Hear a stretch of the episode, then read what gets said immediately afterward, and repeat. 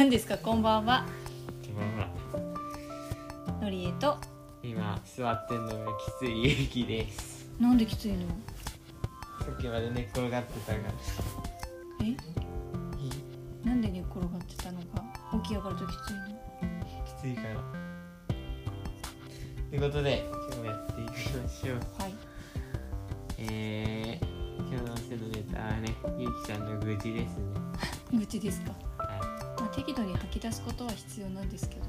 いや国語の先生がマジでね何やってんのあいつみたいな感じなんです今。はいなんか僕の予定をことごとく狂わせてくれるっていうかさまあなんか国語の先生なのになんか分かりづらい文章してるんですよねとりあえず全体的に。国語の先生だろってだから国語の先生だから変に文章を構成しちゃうんだろうなって。だからここで書いたっていうとりあえずちょっと一個ずつ話していくんですけど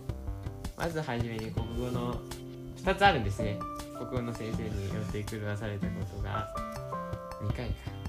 はい。でまず1つ目がですね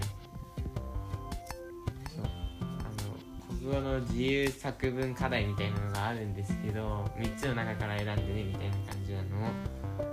で2つはこう原稿用紙にそのお題を書いてねみたいな感じでもう1つは先生に行って紙もらってやってねみたいなので3つだったんですけど。ん？お題目が3つあったってこと？そうお題目っていうかその出題うんなんていうのこう自由課題の自由だから3つの中から選んでねみたいなやつで。でその3つの中の2つはこうお題が設定されてあってあとはなんか自分の持ってる原稿用紙に書くみたいなやつとあと専用の紙があってそれを先生にもらってやるみたいな。専用の紙が必要なんだ。のがそれがあってやるみたいなやつで僕はその一番楽そうな専用のか紙をやろうと思ったんですよ。でなんとなくこう考えてたんですよね。内容も。なのに先生にしっかりその僕の友達の M 君ってことを一緒に「先生紙ください。2枚ください」って言っといたの。ちゃんと夏休み前のギリギリでもなくその言われた日にちょんと言ったのに先生は紙にはくれずに夏休みに入ってできませんでしたって話ですね。ちょっと先生悪いかなっていうところもあるけど仕方ないもんな。でしっかり先生はさ「あじゃあ渡しますね」って言ったからもうそこは先生悪いかなって感じであとはなんだろうこうそれでだからうん。課題の3つのうちの2つ最初の2つでもう選ぶしかないってことだよね。でもそれでできるんだよね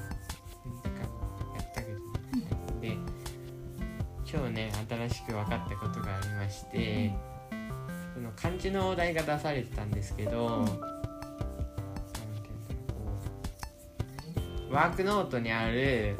ワークノートって基本なんていうの漢字以外が出されてたりするんですけど、まあ、何ページかこう漢字をやるみたいなところがあるんですね。でそれとは別になんか漢字を覚えるようなノートもあるんですけど難しいんですけど書き方が悪くなんだろうこうワークの漢字のてかワークの範囲をやっといてくださいって書かれてたんですけどテスト弁のところになんか「えワークのところやるってワークの範囲をやっといてくださいってことはあれじゃん。漢字のこう練習するノートを全部やらなきゃいけないじゃんみたいな感じだったんですよ、難しいけどなんかこう漢字のノートを最後まで終わらせてくださいって書くんじゃなくてなんか左のノートの範囲の漢字のページをやってくださいみたいなのをすっごく分かりづらく書いてあって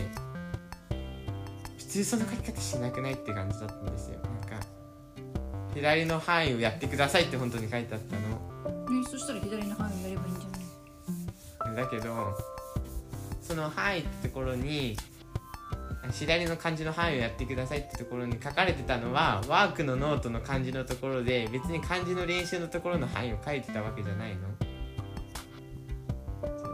ワークと漢字を参照して自分で全部やあやるんだなって考えるみたいな感じで書かれてたの。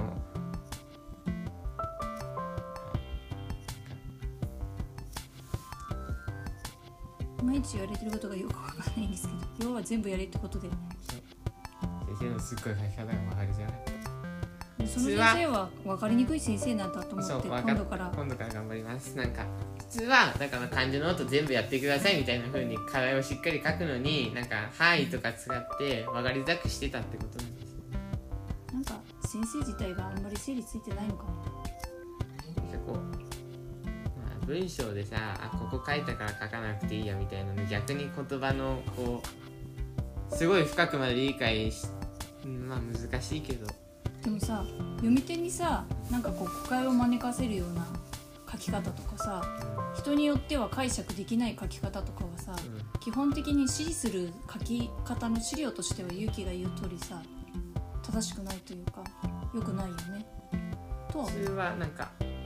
範囲はしっかり書こうよって思うんだけどさ。範囲をしっかり書くっていうよりは誤解のないように指示を出しなさいっていう感じなの？そうだから勇気がさっき言ったみたいにもう全部やらなきゃいけないんなら全部やりなさい。特にこの部分はちゃんとこうワークもやりなさい。何ページはやりなさいみたいな書き方とかをすればいいよね。そうですね。細かいところをつらつらつらつら書いてダラダラ書かれる文章じゃなくってまず全体のことをダンと言ってしまってからうん。具体的にはこういう感じっていう風に書けば誤解が少ないし分かりやすい文章になるんだけどね。まあ、ある意味そういうのは数学の方先生の方が得意だったりしなくんもないかもねって思ったりするんだけど、確かに。まあ、国語の先生もあのできる人はいると思うけどその先生できないって。そうできないっていうことだからだったら数学とかの方がまだいいんじゃないかな。あとねたらたら書いてるといえば美術も結構たらたらと書いてて重要な点書き忘れてたりとかタイプによるからねそういう書き方説明の仕方がしかできない人って結構そういう人にいくら質問をしても同じことしか回答として返ってこないんでね。同じ言葉を使って同じ回答しか返ってこないから何て言うの？こっちが何のためにその質問をしてるかっていうことが想像できない。なので通り一辺倒の答えで言葉で返してくるっていうのはある。手が何のためにその質問してるのか分かればさあここが分かってないからこの説明をしなきゃいけないからでもこの言葉が分かってないからあのこう聞いてくるんだなとか。逆にさそういうの国語の先生が一番得意なはずなんだよねてか分かるそういう風な部分は国語の先生は抑えていってほしいよねって思うよね。なんかがっかりだよね。すげえ分かりづらくてさしかもそれよく考えたらさ宿題倍ぐらいに増えるんだよね頭おかしいよ。うんそれは単純に勇気の中でさ急にこう予定が狂ってなんか範囲が倍になったからちょっとイイラッとして。いややる量が倍なんで。うん。すっごい増えたんだよねうん。まあでもどちらにしろやんなきゃいけないことなんだし頑張れって感じだねでも今気がついてよかったんじゃない？これがさ本当に明日もう学校ですとかってなったらちょっともうこの野郎ってまあ感じ。一応まあ計画立ててさ、うん。一応時間ちょっと過ぎてるはしてたけど、やってたから今気づいたそうだよね。ちゃんと進捗管理して途中の経過とかも確認してたからこそ見つけられた。そういう点ではお手柄だよね勇気もね。だから今からそろそろテスト弁始めようかなと思ったわけ、そしたらもうその範囲やるからテスト弁の時間大幅に削られるから、うん。だからもともとはテスト弁だけもうやろうと思ってたんだけど、そこの範囲やりつつテスト弁やらなきゃいけなくなっちゃったからなんかめんどくさいなってすごい思ってうん、まあちょっとだけ大変だけど頑張ってくしかもださいそこのやつがテスト弁の範囲だったからテスト弁の範囲も増えたんだよね簡単に。まあいいよ。はい。ということで、今日も聞いてくださりありがとうございました。明日も来てください。以上ゆうきと。でしたありがとうございました